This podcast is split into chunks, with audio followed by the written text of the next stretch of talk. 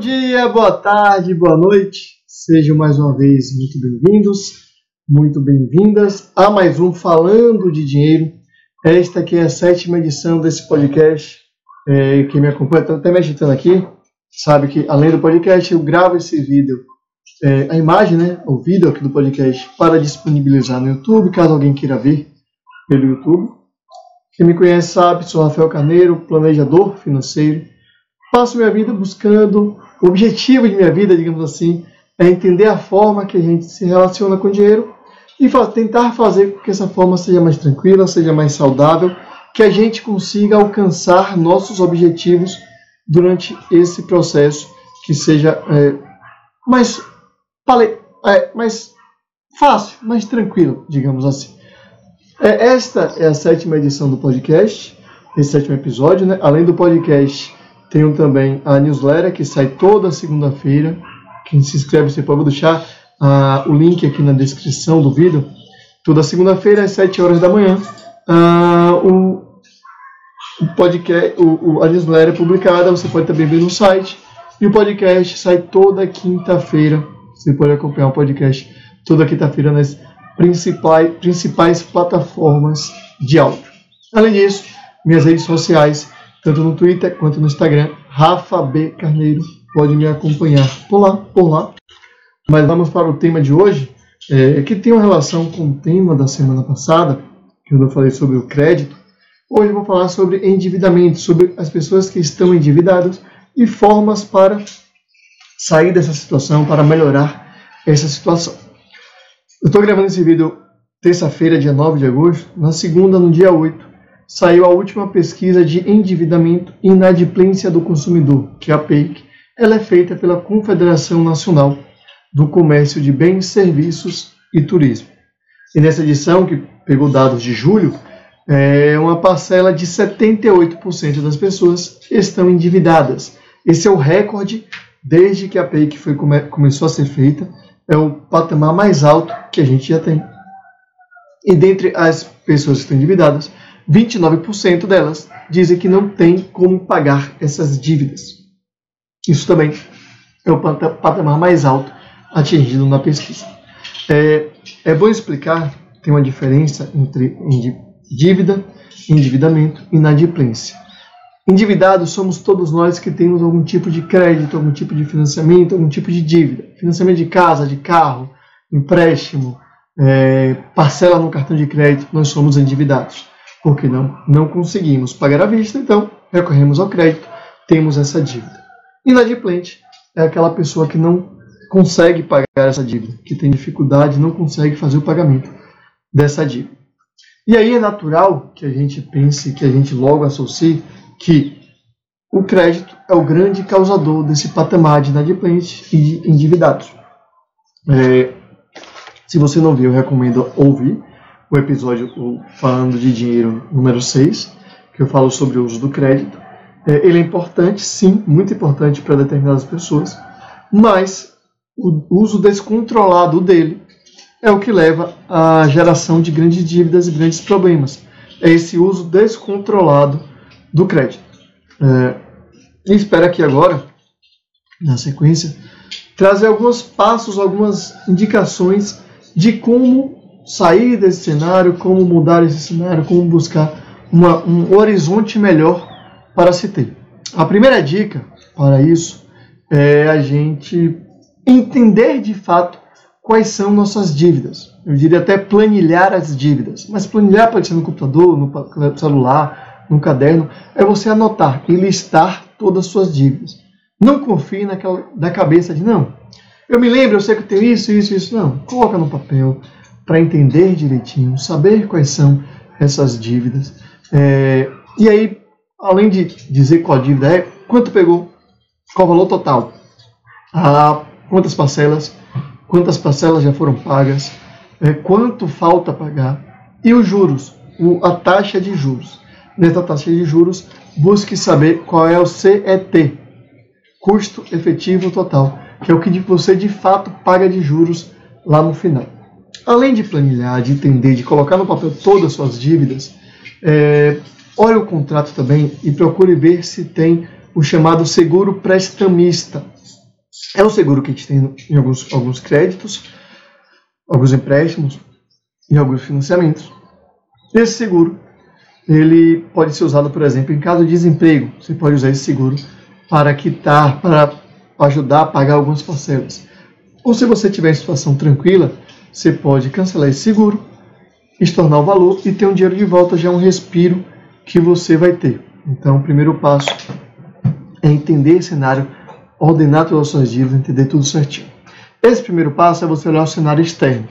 O segundo passo é você olhar o cenário interno, é avaliar sua situação. Quanto você ganha, quanto você gasta.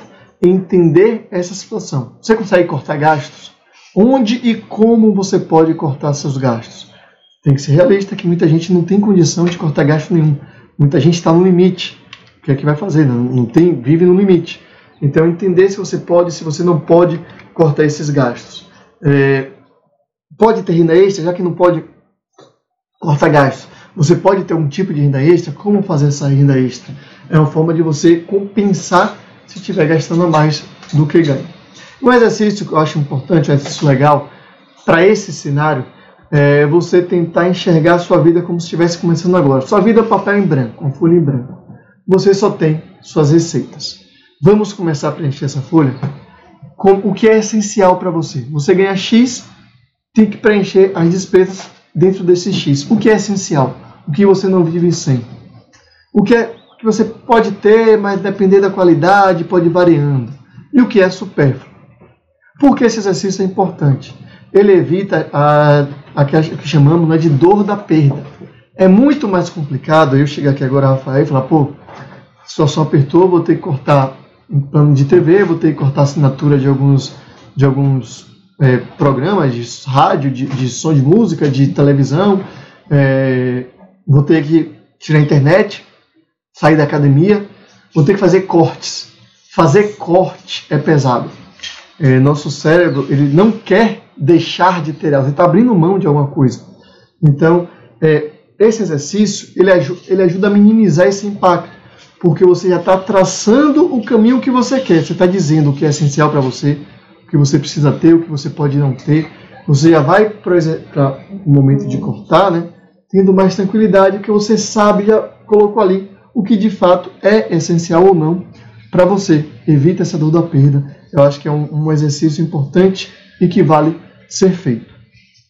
E aí, nesse exercício financeiro de reajusta aqui, diminui custo, é, gera renda extra, não, pode não resolver, pode não, não, não sacramentar, não, não te aliviar da questão financeira.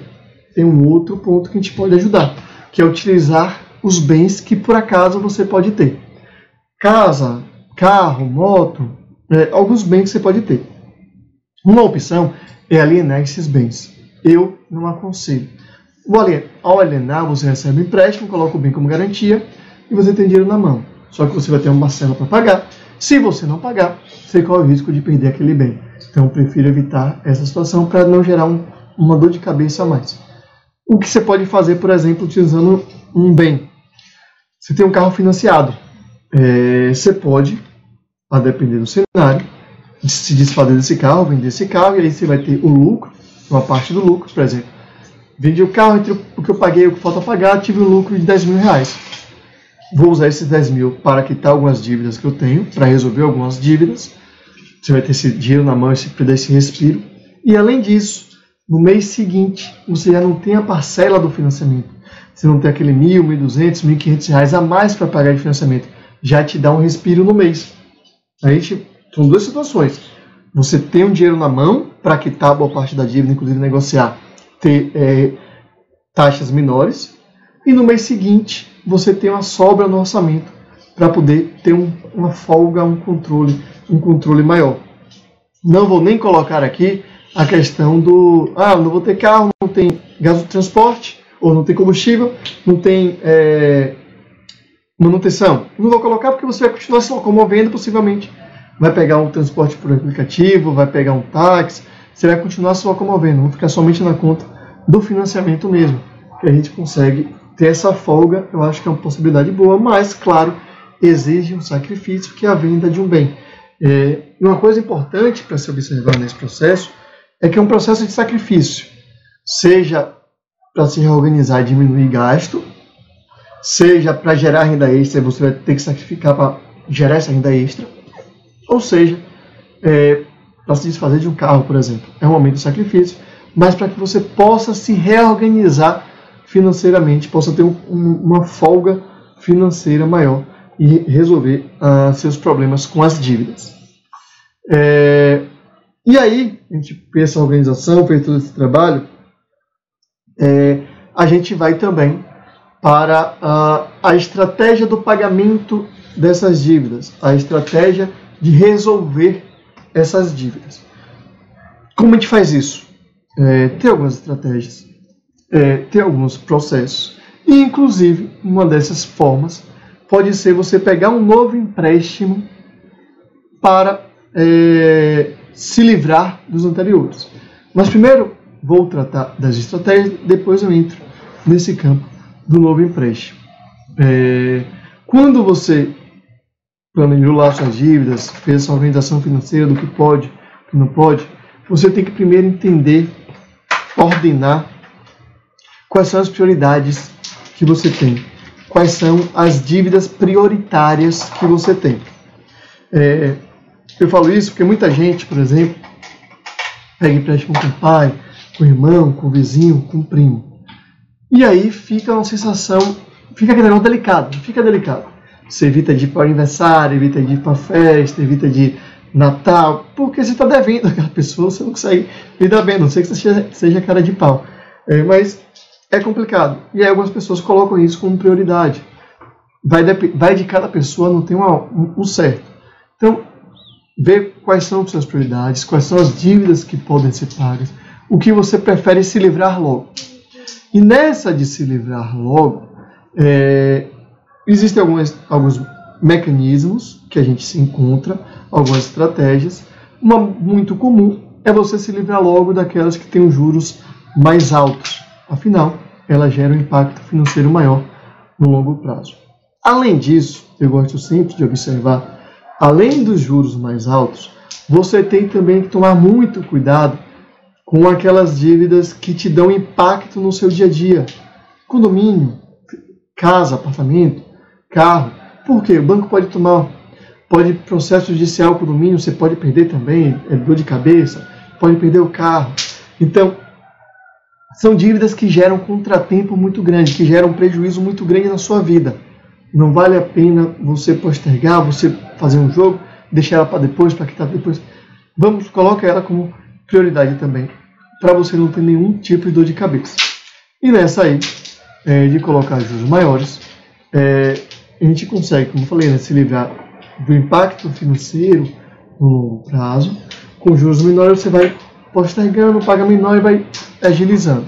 Tem também um método, é, ele é muito utilizado nos Estados Unidos, é chamado bola de neve, que ele é um pouco diferente. Ele não foca nos juros, ele foca no montante da dívida.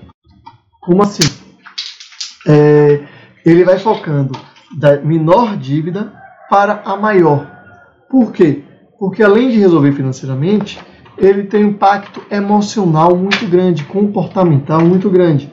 Você vê, você está vendo que a situação está sendo resolvida, você está vendo as coisas sendo resolvidas, saindo, diminuindo aquelas planilhas, né, aquele, aquele número de, de dívida que você tem, e você se empolga, você leva isso com mais tranquilidade para frente.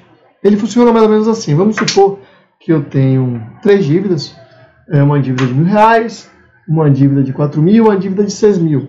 Eu pago 200 em uma, 400 e 600 na outra. Nesse método, eu vou focar na dívida de mil reais que eu pago 200. Vou pagar duas, três prestações dela de vez, vou focar tudo nela e ou segurar as outras ou pagar o mínimo das outras para que não tenha maiores, dor de, maiores dores de cabeça. E aí, em um, dois meses, eu me livro da primeira dívida, porque eu estou focando toda, todo nela estou pagando tudo dela. Em um dos meses me livro da primeira, opa, já se me livrei de uma, só tenho mais duas dívidas. Minha prestação, que era 1.200 por mês, agora só tem mil para pagar por mês, já diminuiu. Aí eu foco tudo na de 400. Vou pagando o mínimo na de 600, 200, vou pagando o mínimo segurando ela. Em mais dois, três meses, já paguei tudo dessa segunda dívida, só me restou uma dívida. Vocês vão ver que se empolga, você fica empolgado, mais feliz e vai fazendo isso com mais, é, com mais animação, né? a gente se engaja mais, a gente tem muito esse lado comportamental. Mas é preciso lembrar que estamos no Brasil e os juros aqui não são nada baixos e você pagar o mínimo ou segurar uma dívida pode gerar impacto muito grande lá na frente. Por isso, é, eu costumo juntar esses dois modelos e fazer de uma forma da seguinte maneira: foco na dívida de maiores juros, foca nela, as outras paga o mínimo necessário para não ter problema e vai pagando duas, três parcelas, o que puder, daquela dívida de maiores juros. É, você vai diminuindo bastante ela, você vai vendo esse efeito, ela vai acabando mais rápido, vai diminuindo o saldo devedor, você percebe esse efeito, tem esse mesmo lado motivacional e você não sofre com a sequência, com esse escalonamento desses juros ao longo do tempo. É uma forma de adaptar esses dois modelos. Eu acho que vale a pena testar, vale a pena cogitar, projetar, para ver como você resolveria esse cenário. E aí, a gente entra naquele modelo que eu falei, de você pegar um novo empréstimo para quitar as dívidas. O que seria isso? Vamos supor que eu tenho 10, 10 dívidas, 10 de financiamento, 10, estou bem atolado em dívida. E aí, essas dívidas correspondem a 80% de minha renda. Aí, ou eu não vivo, ou eu não pago. Não tem dívida, na é verdade? Não tem jeito. O que você pode fazer é junta, busca um novo crédito, se possível, nem todo mundo tem crédito disponível, para que juntar todas essas 10 dívidas em uma só. Mas essa nova dívida, essa parcela da nova dívida tem que ficar até no máximo 30% de sua renda. Não deixe ultrapassar isso. Porque aí você vai trocar dívidas que são de 80% da renda para 30%. Você vai ter folga. Você renegociou, pode ter um prazo maior, você renegociou e você tem folga no seu mês para se organizar. Você consegue viver. Geralmente, o indicado é que a gente busca esse processo para ter juros menores. Só vale, ah, vai ter gente vai dizer que só vale a pena fazer isso para ter juros menores. Nem sempre, ainda mais nesse cenário, a gente teve uma taxa de juros bem baixa nos últimos tempos, taxa de juros está mais alta agora, dificilmente você vai conseguir renegociar por uma taxa baixa. E além disso, lembra que eu falei é, você tem umas dívidas que correspondem a 80% do seu orçamento. É, se você consegue reduzir, colocar um prazo maior, uma dívida só, e corresponde a 30%, você está no lucro, você está conseguindo viver, que é o mais importante, você consegue respirar nesse momento. E aí você vai se planejando para depois, é, fazendo alguns aportes, reduzindo o impacto da dívida lá na frente, mas você consegue ter um respiro no seu mês. Às vezes vale a pena você pegar um juros maior agora, que te dá uma folga, que você consegue buscar formas de diminuir o impacto desses juros no longo prazo, de uma forma mais tranquila. Nesse modelo, muito cuidado também com o consignado. É, o consignado, ele já, teoricamente, ele tem juros menores, porque ele já é retido na fonte, você já sai da, já recebe menos. É mais difícil você renegociar depois se der problema. E, por exemplo, é, se já está complicado para você viver com seu salário, imagine com 30% a menos do salário. Né? Você não tem aquele assim, esse mesmo segurar porque apertou, não vou pagar, vou deixar atrasar.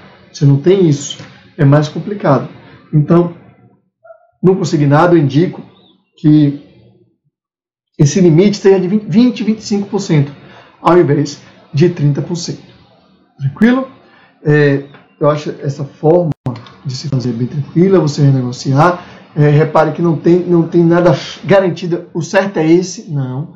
É avaliar caso a caso, inclusive você pode ter possibilidade de pegar juros maiores. Mas tem uma coisa que eu não gosto e que vejo muita gente fazendo, que é aquela questão de não, deixa lá, não paga, em cinco anos tudo se resolve, tudo fica tranquilo.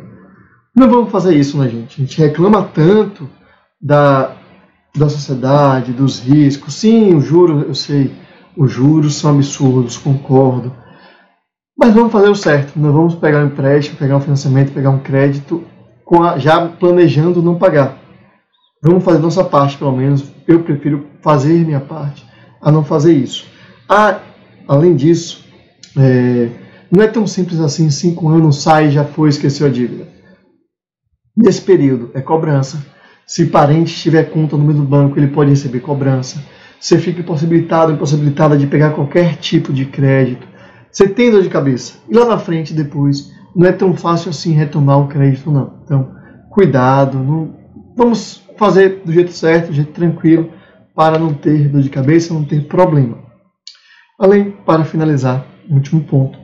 Esse processo todo de você organizar a sua vida financeira, de você se preparar financeiramente, rebalancear, tente fazer também, encontrar um meio de que você consiga separar um pouco por mês. Veja que já fez diversos processos que podem te dar um fôlego mensal. E aí que você consiga separar o mínimo possível para montar uma reserva. Não é uma reserva grande, máxima, não. Um mês da sua receita, um mês do seu salário. Por quê? Isso aí tem um lado comportamental muito forte. Já aconteceu diversas vezes com alguns clientes meus. É, a gente vai organizando, vai tirando as dívidas, a vida vai encaixando. Chega daqui a 3, 4 meses um problema, quando você está pagando tudo direitinho, tudo ficando certinho, o carro quebra, quebra alguma coisa em casa, tem algum problema, e aí você precisa de um valor alto, você não tem, volta para o cheque especial, volta ao limite do cartão, tem que pegar um novo empréstimo e tudo sai dos conformes, sai do, do que estava da linha, sai do trilho. E aí vem o comportamento o psicológico, meu Deus, eu não consigo. Logo agora que eu estava conseguindo fazer, isso não é para mim, não tem jeito, eu não consigo jeito nenhum e tal. A gente se martiriza e às vezes coloca tudo a perder pelo comportamental.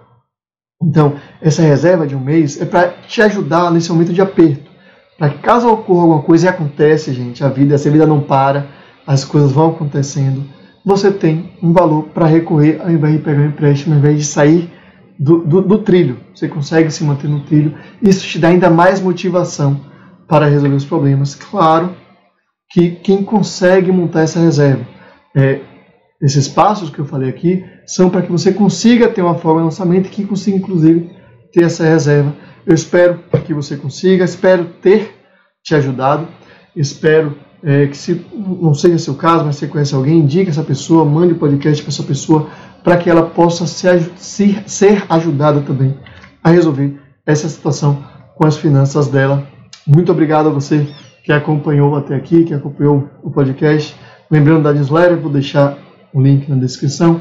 Nas redes sociais, Rafa B. Carneiro, tanto no Twitter quanto no Instagram. Muito obrigado, pessoal, e até semana que vem com mais um Falando de dinheiro.